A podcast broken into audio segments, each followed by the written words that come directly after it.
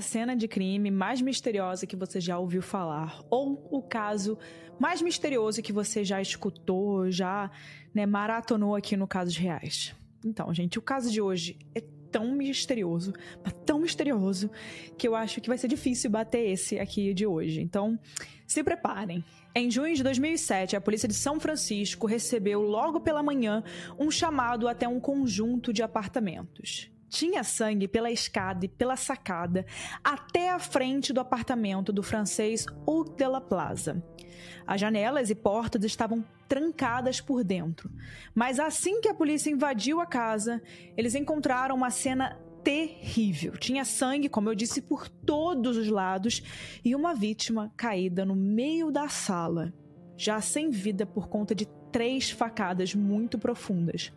O caso deu início a um dos maiores mistérios de São Francisco e uma dúvida que assombrou os investigadores. Aquilo seria o crime de um assassino fantasma que não deixou nenhum rastro, ou a vítima teria tirado a sua própria vida de uma forma muito estranha. Aqui é Erika Miranda e esse é mais um episódio do Casos Reais. Todas as semanas eu trago para você, nas quartas-feiras, um episódio novo, um caso novo. E eu já queria começar pedindo para se vocês quiserem ficar por tudo, né, dentro de tudo que eu posto. Eu sempre estou postando atualizações, coisas novas lá no Instagram do Casos Reais Oficial e também tem o meu perfil, que é o Erika com K Mirandas, com S no final. Estou tentando chegar nos 30 mil seguidores lá, então essa é a nossa meta desse ano. E também não deixe, é muito importante que se você está escutando, se você gosta do Casos Reais, é muito importante que você deixe uma avaliação, um comentário em qualquer plataforma que você estiver vendo ou escutando. É muito importante.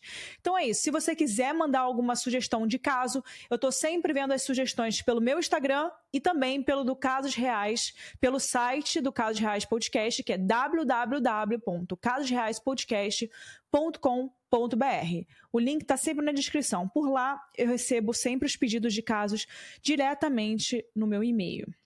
Então é isso, pessoal. Vamos parar aqui, vamos logo para o assunto da semana, que esse caso vai alugar literalmente um, um apartamento aí na cabeça de vocês. Vai alugar um espaço na cabeça de vocês, tá?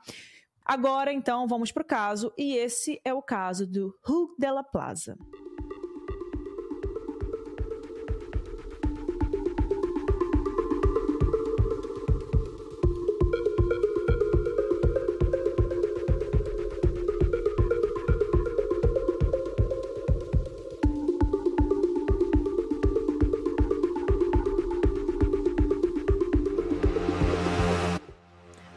Plaza nasceu em 11 de junho de 1970, na França. Filho único de François e Mireille Della Plaza, não sei se estou falando certo, gente, não sou francesa, mas vale a tentativa. O Hux viveu em Paris, mas a gente não tem tantas informações da sua infância ou adolescência disponíveis na mídia. Quem conhecia o Hughes descreve ele como um cara bastante intelectual que se vestia como um parisiense. Então se vestia muito bem, né? Porque os parisienses são muito. têm um estilo muito chique, muito refinado, adoro. Ele tinha gostos musicais muito únicos, amava filosofia e era faixa preta em karatê. Mas antes que você pense que o Hughes ele era um cara tranquilo e introvertido, vale dizer que com certeza ele não era. O Hughes ele vivia intensamente, gostava muito de sair com amigos, ir em festas, beber e namorar. Tanto que lá nos seus 20 anos ele se casou com uma mulher chamada Wendy A. Wendy, que era uma americana e eles se conheceram ali mesmo, em Paris. Mas o relacionamento deles não durou nem dois anos e eles logo terminaram. Então, em 1998, o Hugh ele se mudou para os Estados Unidos aos 28 anos. Primeiro, ele acabou indo para Nova York, onde um amigo conta que ele vivia quase sem dinheiro e ficava andando pela cidade por diversão. E depois de um tempo, ele acabou se mudando para São Francisco, na Califórnia. Lá ele passou a trabalhar como engenheiro de som em uma empresa chamada Leapfrog, que fica no Vale do Silício. E nessa empresa, ele ajudava a criar jogos educativos. E já com a cidadania americana, o Hugh ele transferiu para lá o seu estilo de vida agitado. Assim, ele fez várias amizades, curtiu muitas festas e também arrumou várias novas namoradas. Então, em 1999, ele passou a namorar uma jornalista americana chamada Melissa Nix. Ela conta que se apaixonou logo de cara por ele, né, por causa do estilo e personalidade que ele tinha. Mas também ela disse que era muito difícil manter o mesmo ritmo que ele, porque ele era bem impulsivo e que gostava muito de estar em festas e bebendo muito. Por causa disso, o relacionamento acabou depois de quatro anos, em 2003, e eles decidiram continuar apenas como amigos. Em São Francisco, Hughes ele morava no bairro Hayes Valley, que é um lugar muito charmoso com vários apartamentos mais baixos, aquele estilo tipo de cidade pequena, mas é numa cidade grande. E tem vários comércios por perto, jardins comunitários, pontos culturais, galerias de arte, museus. Então ele morava no apartamento 462 da Linden Street, em um conjunto de apartamentos baixos. Eu vou mostrar a foto aqui para vocês entenderem um pouco melhor essa dinâmica ali da região, como é que eram os prédios. Mas os três apartamentos tinham as portas de entrada uma ao lado da outra, grudadas. E as três davam para uma mini varanda e uma escada, que terminava com um portãozinho para a rua. Eram apartamentos pequenos para uma pessoa, então era perfeito para o Hughes naquela época de vida. A Melissa conta que ele amava aquele lugar, adorava o bairro, porque era um bairro com um centro cultural muito forte e de vida noturna. Então os dois, né, continuaram bem amigos pelos próximos anos, e a Melissa falava do Hugo de la Plaza com muito carinho dizendo que ele era apaixonado pela vida, adorava aprender coisas novas e era uma pessoa gentil, empática eles tinham um carinho muito forte ali um pelo outro. Então, em 2007, o Hugh ele estava com 36 anos e tinha novos planos para sua vida. Ele estava aprendendo japonês e, inclusive, ele adorava aprender mais sobre a cultura japonesa. Então, ele também estava estudando filosofia e música e tinha planos de se mudar. Apesar dele amar Hayes Valley, dessa vez ele queria morar na Argentina. E tudo parecia colaborar com isso, já que ele tinha acabado de ser promovido no emprego. Então ele comprou um terreno na Argentina e já estava se planejando para os próximos meses. No dia 1 de junho, uma sexta-feira, o Uggs acordou às 8h40. Ele subiu na sua moto Honda e foi para o trabalho. Ao meio-dia, ele almoçou, aproveitou o tempo livre para jogar bilhar com seu amigo do trabalho, Neil, e depois ele voltou para o trabalho. Então, às 5 horas da tarde, ele chegou em casa do trabalho e às 6 ele já estava pronto para sair para um encontro, para um date. Ele tinha uma vida bem agitada, né? Como vocês podem ver. Esse encontro seria com a Virginie, que era uma mulher francesa que ele conheceu pela internet. E eles foram até uma galeria de arte que ficava ali no bairro dele, onde a Virginie estava dando uma festa. Lá eles beberam taças de vinho, conversaram e perto das 9 horas da noite eles se despediram. O Uggs foi para casa, mexeu um pouco no computador e ligou para o seu amigo Neil, chamando ele e a namorada dele para irem a um bar chamado Underground, que ficava bem próximo da casa do Uggs. Ele queria sair para comemorar a promoção de trabalho. Então, às 10 horas da noite, ele se encontrou com esse casal de amigos nesse bar e eles dançaram música eletrônica e beberam bastante. Lá ele contou para o Neil que o encontro com a Virginia não tinha sido tão bom e que ele e ela seriam só amigos. Mas mesmo assim, ele ainda estava bem animado, rindo bastante, super se divertindo. Mais dois amigos do Ux, chamado Marin e Ray, eles estavam nesse bar e todos estavam se divertindo muito, tiraram várias fotos, enfim. E eles ficaram nesse bar até o bar fechar, às 1h45 da manhã. Inimigos do fim. Quando eles foram praticamente expulsos pelo dono, convidados a se retirar. A se retirarem. O Neil ainda deu uma sugestão deles saírem para comer uma pizza, mas o Hugh recusou o convite, não querendo terminar sua noite. Perguntou para o amigo se ele sabia onde encontrar cocaína. E o Neil disse que não fazia nenhuma ideia. O Hugh ainda disse que ia encontrar alguma mulher com quem ele poderia passar a noite e combinou com Neil de, de os dois se encontrarem para andarem de moto algumas horas de, depois, na tarde de sábado. Lembrando que essa ida ao bar aconteceu na noite e madrugada do dia 1 para o dia 2 de junho. Então, ali naquela madrugada. Mas por mais que ele quisesse ali sair, não deixa, ele acabou que foi embora para casa porque ele não, não tinha nada ali para fazer. De acordo com o Google, esse é um caminho de 10 minutos, ou seja, é muito perto. E a gente não sabe se o Hugo encontrou com alguém nesse caminho ou se ele se meteu em alguma confusão no bar sem que os amigos vissem. Tudo o que a gente sabe é que 10 minutos depois ele realmente chegou em casa. Às 2 e 6 da manhã ele chegou em casa e ligou o computador. Às 2h15, ele ligou para um outro amigo seu, que era o seu chefe do trabalho, o Mark. O Mark atendeu, eles conversaram um pouco e o Hugh tinha perguntado se o Mark estava em algum lugar com mulheres. O Mark disse que não, que ele estava só com a namorada e o Hugh teria desistido de sair com mais alguém. Às 2h38, ele entrou em alguns sites de namoro e de imobiliárias argentinas.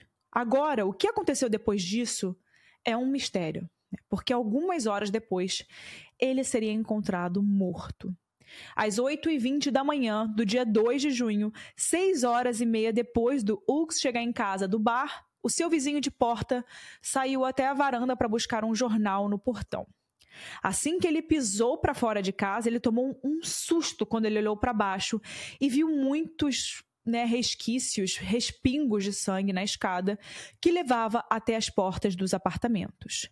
E quando ele olhou para o lado, ainda tinha uma poça de sangue no chão, logo na entrada do apartamento da direita, que pertencia ao Hugh. Na mesma hora, o vizinho ligou para a polícia, que chegou muito rápido até a Linden Street. A porta do Hugh estava trancada, assim como a janela.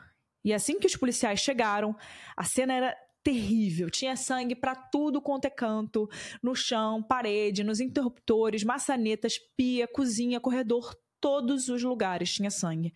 Principalmente porque era um apartamento pequeno, então acabava que fazia uma bagunça. Em uma mesinha no meio da sala tinha um notebook aberto, que teve o seu cabo de energia arrancado às 2h38, já que o computador desligou e o relógio dele congelou nesse horário.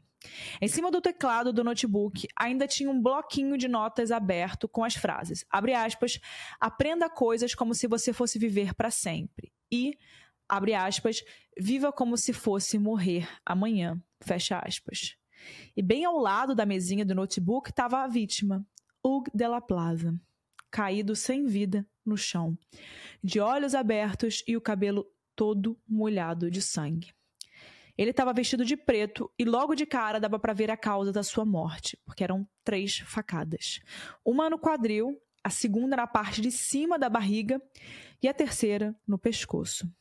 Cada facada tinha uns 7 centímetros de profundidade, ou seja, muito profundas. A morte dele foi registrada às 8h33 da manhã e algumas horas depois, o inspetor Antônio Cassidias, da Polícia de São Francisco, chegou no apartamento de Hugh e de cara ele pensou na possibilidade de um assassinato. Mas como? Se as portas e janelas do apartamento estavam trancadas por dentro e quase não tinha sinal de luta dentro do apartamento e também pela forma como o sangue escorreu, né? Parecia que o Hugh tinha andado devagar pela casa enquanto ele sangrava. E eu disse que quase não tinha sinal de luta, porque uma médica chamada Venus Azar, ela investigou a cena do crime e ela percebeu uma coisa estranha. O relógio estava debaixo dele, quebrado. Ela achou aquilo muito estranho e disse que aquele era um possível sinal de luta, sim, já que o vidro tinha sido trincado e o relógio soltou do braço. Os dois vizinhos do apartamento do lado foram interrogados, e o que morava bem ao lado de Hugh se chamava Orion, e ele disse que não ouviu nada, mas que lá pelas 2h40 da madrugada ele acordou com barulhos bem altos de portas abrindo e fechando. Era como se tivesse alguma movimentação, tumulto. E então o barulho alto que parecia alguém descendo as escadas da varanda. Existia uma câmera na rua mas ela não era tão perto do apartamento. E é claro que os policiais logo foram atrás das filmagens dessa câmera para ver se alguém seguiu o Hug. Às duas e seis da manhã, ela registrou o Hug passando pela rua, a poucos passos da sua casa. Mas era apenas isso. Pelo resto da madrugada, a câmera não mostrava mais ninguém passando por ali. Mas vale dizer que a porta da frente da casa do Hugh não era a única entrada ou saída. Os três apartamentos daquele conjunto tinham portas nos fundos, que davam em um quintal pequeno com um deck de madeira e um jardim. E ali atrás não tinham câmeras. Mas acontece que a porta dos fundos também estava trancada por dentro. Bom, os detetives eles analisaram bem a cena, tiraram mais de 200 fotos e começaram a fazer testes. Mas nenhum outro DNA digital ou pegada foram encontrados pelo apartamento. Especialistas falaram que se o Hug tivesse com pressa para fugir de um assassino e tentasse correr, o sangue teria respingado de uma forma diferente. Ou seja, o Hug ele andou pelo apartamento, mas andou bem devagar. E ainda tinha mais uma coisa. O celular do Hugo estava em uma mesinha na sala e nada indicava que ele teria tentado pegar o celular. Não tinha nenhuma digital com sangue e nenhuma tentativa de ligação, né, depois daquela feita para o chefe do trabalho, né, o Mark. Se alguém é atacado, um dos primeiros pensamentos seria ligar para uma emergência, para um amigo, para qualquer pessoa, para qualquer coisa, né? E o Hugo ainda era faixa preta em karatê, então era de se imaginar que se ele fosse atacado, ele teria algum sinal claro de, de que ele tentou se defender. Imagina, o cara é muito bom em defesa. Computador, carteira, chave da moto e celular ainda estavam no apartamento, deixando claro que aquilo também não foi uma tentativa de roubo. Então, o que teria acontecido com Hug? E a resposta começou a se formar na cabeça dos detetives. Ele teria tirado a própria vida. Para os detetives, aquilo começava a fazer cada vez mais sentido. Afinal, não tinha o menor sinal de que alguém estivesse ali dentro com o Uga. Mas ainda existiam dois problemas para essa teoria. Primeiro, por que ele tiraria a própria vida com três facadas e andaria pelo apartamento? E segundo, e mais importante, a arma do crime não estava ali. Isso mesmo, gente, não tinha nenhuma faca ensanguentada perto do Hug, nem em nenhuma outra parte do apartamento. Até no quintal e na rua os policiais procuraram e nenhum sinal da arma do crime, o que era muito estranho para essa teoria do suicídio. A única coisa que os detetives acharam eram alguns talheres na pia do Hug. Inclusive, como o apartamento era pequeno, tinham respingos de sangue na bancada da pia. E entre a louça suja tinha sim uma faca, mas sem o menor sinal de sangue dela, ou também, ou talvez de ter sido realmente usada né, para qualquer outro tipo de coisa que não seja comida. Então, o que, que os policiais pensaram? Para eles, a explicação era que o Hug esfaqueou a si mesmo três vezes. Ele caminhou até a cozinha, sujando a casa de sangue, lavou a faca na pia, saiu de casa, indo até a varanda e a escada por algum motivo e, por fim, ele voltou para a sala, onde caiu ao lado da mesa do notebook. Sim, gente. Eles pensaram exatamente isso, que ele só podia ter lavado a faca. A polícia de São Francisco começou a trabalhar com a ideia do suicídio e passou a perguntar para os vizinhos se o Hug dava sinais de ser alguém que estava depressivo ou que tiraria a própria vida. E os vizinhos responderam imediatamente que não. Eles perguntaram se o Hug usava drogas, se estava em algum relacionamento, se saía com garotas de programa, várias coisas que talvez dessem a entender que o Hug era um homem solitário. Mas a gente já sabe que não. Muito pelo contrário. O Hugo era um cara que vivia rodeado de pessoas e festas. E ainda que não dê para saber como ele se sentia, né, por dentro, o que de fato passava com ele, os seus amigos mais próximos diziam que ele era muito feliz e que amava a sua vida. E aí a polícia também pensou que talvez a explicação para ele ter tirado a própria vida poderia ter sido uma mistura de de entorpecentes, né? Uma mistura ali que causou, acabou causando algo na cabeça dele, e talvez por isso teria mudado o jeito dele de ser.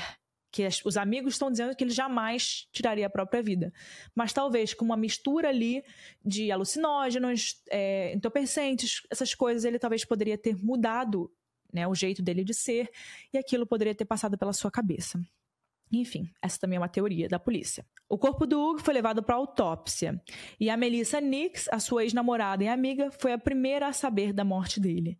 E ela nem estava em São Francisco na hora. Ela imediatamente ligou para os pais do Hugo e contou sobre a morte do único filho deles, já que a própria polícia de São Francisco nem ligou para a família. Eles ficaram Imagina, arrasados, devastados com essa notícia e voaram até os Estados Unidos para poder acompanhar todos os passos. E quando contaram para os pais sobre o contexto da morte do Hugo, o François negou que o filho tiraria a própria vida. Ele falou que aquilo era muito impensável. O François era muito próximo do Hugo e eles se ligavam toda semana para conversar, para poder se atualizar das coisas, e ele dizia ter certeza de que foi um homicídio. Já os amigos do que estavam com ele na noite de 1 de junho, também só souberam do crime na segunda-feira. O Neil, o amigo dele, diz que quando o Hugo não apareceu para andar de moto, como eles tinham combinado, ele ficou bem frustrado e ligou para o Hugo o dia inteiro e não teve nenhuma resposta. No domingo, ele continuou ligando, mas só percebeu que realmente tinha algo de errado na segunda-feira, quando o Hugo ele não apareceu no trabalho. Cansado de ligar, o Neil ele foi até a casa do amigo, mas se deparou com um prédio isolado, cercado por fita amarela de cena de crime. Ainda tinha sangue na varanda e na escada, e o Neil diz que ficou em choque ao saber que o amigo tinha falecido ainda mais daquele jeito. Os amigos ficaram muito tristes com a perda dele, e a Melissa conta que ficou muito frustrada e nervosa, porque enquanto ela pegava um avião de volta para São Francisco, ela ligava para a polícia da cidade sem conseguir respostas. A autópsia do Hugo foi feita três dias depois da morte pela mesma médica que encontrou o relógio quebrado, a doutora Venus Azar. De acordo com a doutora Venus, as facadas eram muito profundas e era mais provável que tivessem sido feitas por outra pessoa. Mas o Hug era destro e os ferimentos de facada foram feitos da direita para a esquerda e de cima para baixo. Por isso, a doutora disse que não dava para descartar a possibilidade de ele mesmo ter se machucado. Ela também encontrou no Hug um corte pequeno na testa e um hematoma no antebraço, que podiam ser sinais de luta para se defender. Mesmo assim, as pistas eram inconclusivas. Poderia tanto ser um suicídio quanto um homicídio. E antes que vocês se perguntem se ele não teria caído né, com esse primeiro golpe de faca, a doutora Veno diz que a partir do golpe no pescoço, que era o mais sério e atingia uma artéria, ele teria ainda uns dois minutos de vida. A pergunta é: será que nesses dois minutos o Hulk teria conseguido andar pela casa, lavar a faca para tirar o sangue e ainda se livrar dessa arma do crime, que nem a teoria da polícia de São Francisco dizia? Outra coisa importante que a autópsia mostrou é que não tinha nenhum sinal de drogas no organismo do Hugo. De qualquer forma, a doutora Venus achava que não fazia sentido ser um homicídio e nem um suicídio, de forma que deu a causa da morte como indeterminada. E essa era a conclusão.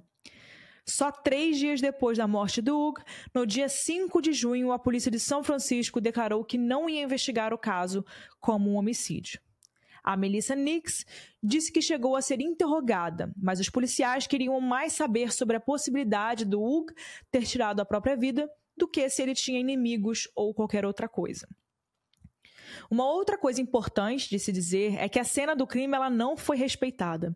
Várias pessoas, policiais, peritos, médicos e até os pais do Hug entraram e saíram do apartamento. Porque como eles não consideravam uma cena de crime, né, de fato, como se alguém tivesse tirado a vida do Hugo, aquilo ali era só para realmente fechar a cena, só para poder manter ali longe das pessoas, mas na, na, verdade eles não estavam investigando muito a cena porque eles não consideravam um crime, como se alguém né, fosse um assassino. Com isso, François Della Plaza, o pai do Hug, começou a investigar a morte do seu filho por conta própria, depois dessa conclusão ali da autópsia. Então, no dia 10 de junho, oito dias depois da morte do Hug, o François contratou um investigador particular chamado John Murphy, que tinha 25 anos de experiência como investigador em São Francisco. O John disse que tinha certeza que aquele era um caso de homicídio. A falta da arma do crime para ele deixava isso óbvio. Ele fala que assim que foi contratado, começou a entrevistar vizinhos, amigos do Hugo e tentou recriar a cena do crime com a ajuda do François. Junto, eles chegaram a essa reconstrução da noite do crime. Às 2h38 da manhã, o Hugo estaria usando seu notebook, indo atrás de sites de namoro, até que alguma coisa faz ele ir até a porta da frente do apartamento algum barulho, alguém chamando seu nome, uma batida na porta, qualquer coisa. Ele abre a porta e sai. Mas logo que ele sai para a varanda, ele é atingido de surpresa por alguém que esfaqueia ele na barriga. Ele teria se desequilibrado, indo um pouco para frente, e aí o assassino teria dado mais duas facadas no Ug, mais uma no peito e outra no pescoço. Isso explicaria o sangue na sacada e na escada. E durante esses ataques, o Hugh se protegeu com o relógio no pulso direito, o que fez o relógio rachar, mas continuar preso no braço naquele momento. E tudo isso teria acontecido na varanda e o assassino nunca teria entrado na casa. Ainda de pé por conta da adrenalina, o Hugh teria conseguido entrar de volta no apartamento para se proteger. E lá ele trancou de novo a porta da frente. Agora, por que ele andou pelo apartamento? Para checar se a porta dos fundos estava trancada? Para buscar algo para se defender? Ou ele só foi andando em choque até cair na sala? Para o John Murphy e para alguns psiquiatras, o choque explicaria o porquê do Hugh não ter pensado em ligar para o 911, 911 logo de cara. Mas com isso tudo, qual era o motivo de alguém tirar a vida do Hugh, já que claramente aquilo não era um assalto. Para o detetive Murphy, a resposta eram os muitos romances dele. Ele sempre estava namorando mulheres diferentes e às vezes até mulheres comprometidas. Um dos melhores amigos do Hugh, chamado Christopher, disse que uma vez ele até chegou a alertar o Hugh de flertar com essas mulheres comprometidas sem se importar e falou que uma hora ele ia se dar muito mal por causa disso. Talvez o assassino fosse um marido, namorado ou um ex-namorado ciumento. O detetive Murphy procurou muito alguma coisa, tanto na internet ou na vida real, de que talvez ele teria se envolvido com alguém que ele não deveria mas ele não conseguiu encontrar nada. Ele também revirou a vida pessoal do Hugh para poder procurar qualquer sinal de que ele estaria depressivo, mas também não encontrou nenhum. A doutora Venus diz que não acredita que ele tenha sido atacado, pelo simples fato de que ele não gritou por ajuda ou não parecia ter tentado chegar até o celular e ligar para a emergência. O mistério é tanto, tanto, que meses se passaram sem nenhuma conclusão. E em outubro, a família do Hugo fez contato com o consulado da França e investigadores franceses começaram a trabalhar no caso. E eles não descobriram muita coisa além do que a gente já sabe, não, gente. Mas foi graças a esses investigadores que a gente descobriu o que é que tinha no computador do Hugo na noite em que ele faleceu. Até então, a polícia de São Francisco não tinha invadido o computador do Hugo por estarem ali tão presos naquela teoria do suicídio. A polícia francesa, por outro lado, levou o notebook para especialistas que confirmaram aquele cenário que eu contei para vocês. O Hugo estava entrando em sites de namoro e também em sites de imobiliárias argentinas, já que ele tinha a intenção de se mudar. E para a polícia francesa, aquilo deixava claro no que ele estava pensando antes de ter a sua vida tirada. Ele estava com a cabeça em relacionamentos e em uma mudança para a Argentina. E para os investigadores, aquilo não pareciam pesquisas recentes de alguém que queria tirar a própria vida logo em seguida. Mesmo assim, a polícia de São Francisco não declarou o caso como homicídio.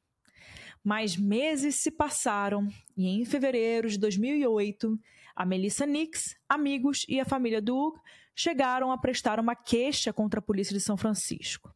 Na França, várias notícias sobre o caso começaram a circular. E isso gerou uma pressão ainda maior, o que fez com que mais investigadores franceses fossem mandados para São Francisco.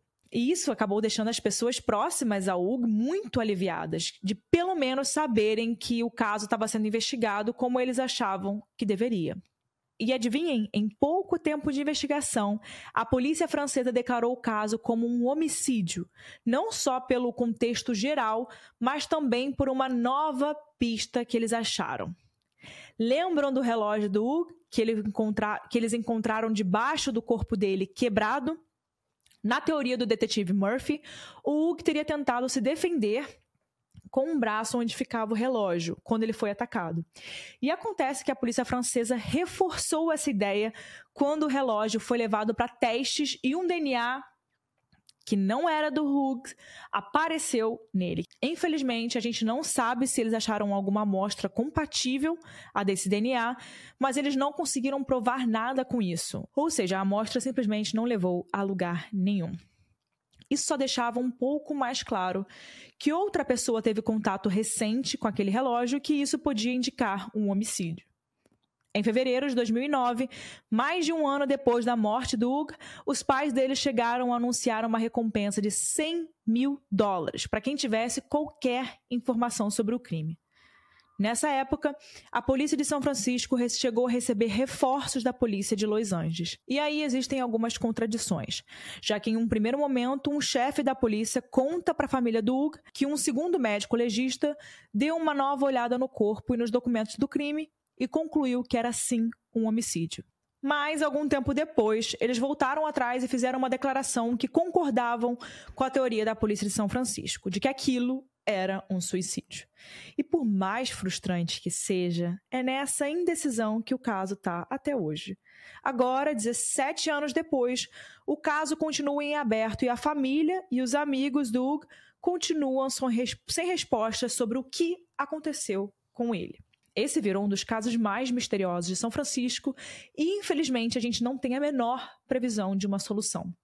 Ainda que existam dúvidas sobre o que teria realmente acontecido, a Melissa Nix diz que ela e a família dele ainda pedem para que o caso seja investigado de novo como um homicídio.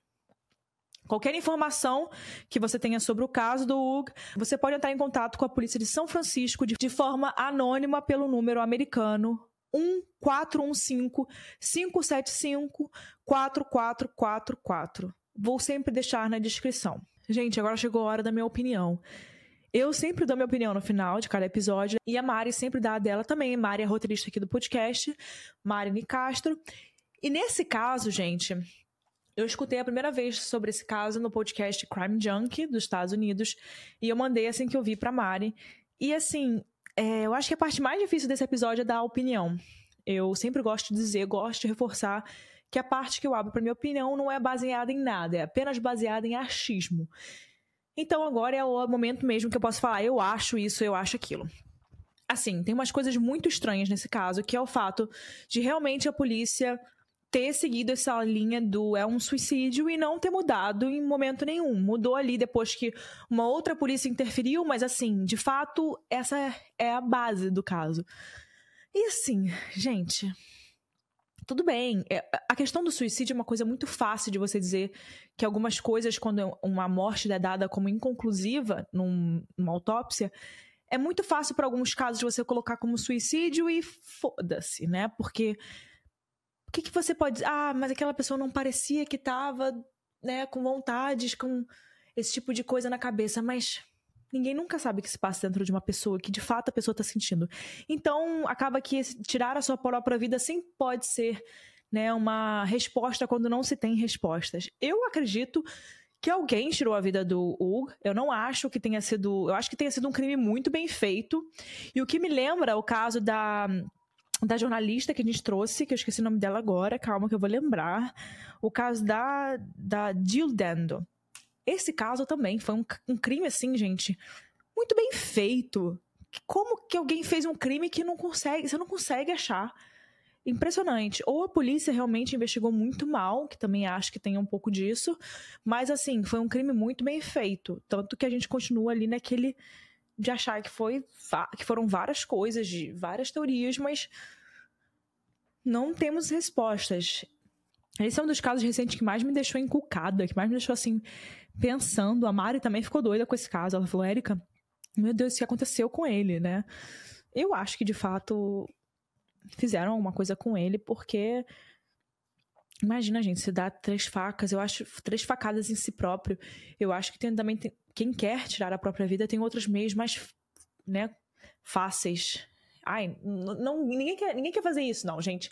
Enfim, não tem jeito, não tem meios mais fáceis, mas só tô dizendo que não faz sentido a teoria do suicídio. Não faz sentido tirar a própria vida. Eu não consigo achar que aquilo faça sentido. Enfim, essa é a minha opinião. Agora vamos ouvir a opinião da Mari, que eu acho que é parecida. Espero que seja. Vamos ver, vamos ver a opinião da Mari. Mari, o que, que você tem aí pra dizer pra gente? Oi, gente, aqui é a Mari e eu vim falar para vocês a minha opinião e algumas curiosidades sobre o caso do Rio de la Plaza. Eu queria começar dizendo, gente, que esse é um caso que me deixou maluquinha da cabeça. Eu me senti o próprio Sherlock Holmes, assim, tentando encaixar as peças e entender o que teria acontecido e ficar, nossa, mas a porta estava trancada, por onde ele teria entrado e não sei o quê. Esse é um caso muito maluco, mas eu acho que também é um caso que sofreu bastante com os erros da polícia de São Francisco, como eles mesmos admitem. Uma curiosidade que eu tenho para trazer para vocês é que vocês acreditam que a polícia de São Francisco acreditou mais na teoria de autossacrifício do que de um homicídio? Sim, gente, autossacrifício. Mas eu vou explicar isso melhor. Acontece que a Melissa Nix, que era ex-namorada e amiga do Rio, ela ficou muito falada como a pessoa que ajudou na ideia de que o Rio teria tirado a própria vida. Mas, de acordo com a Melissa, não foi bem assim.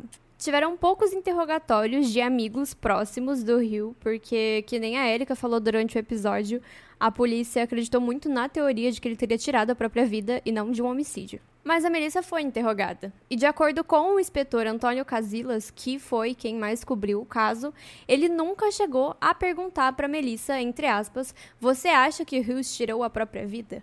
Mas a Melissa disse que ele levou sim a conversa para esse lado e que em algum momento ela teria comentado ali que o Hughes gostava muito de estudar a cultura japonesa e que existiam alguns rituais com facas como sacrifícios e que ele estava estudando isso, assim, ele sabia, já tinha comentado com ela sobre isso. E aí, pronto. Para a polícia, isso já colaborava com a ideia de que ele teria tirado a própria vida. Aí a Melissa diz que ela ficou super revoltada por parecer que foi ela quem plantou essa ideia de suicídio, porque ela realmente nunca acreditou nessa possibilidade. Desde o começo, ela também achava que era um homicídio, assim como os outros amigos e familiares do Rio. Mas as coisas são como são e o caso foi investigado dessa forma. Infelizmente, muito tempo se passou e eu acho muito difícil que a gente consiga alguma evidência. Eu espero estar errada. Mas esse com certeza virou um dos casos mais misteriosos que eu já escrevi, que eu já li. Então é isso, pessoal. Mais um episódio do Casos Reais. Se você chegou até aqui, por favor, compartilhe esse episódio para um amigo, nos seus stories. Assim o Casos Reais chega a mais pessoas. E se você quiser mandar uma sugestão, o link está sempre na descrição do site do Casos Reais. E eu sempre vejo a sugestão de vocês. Tchau, pessoal. Até o próximo episódio.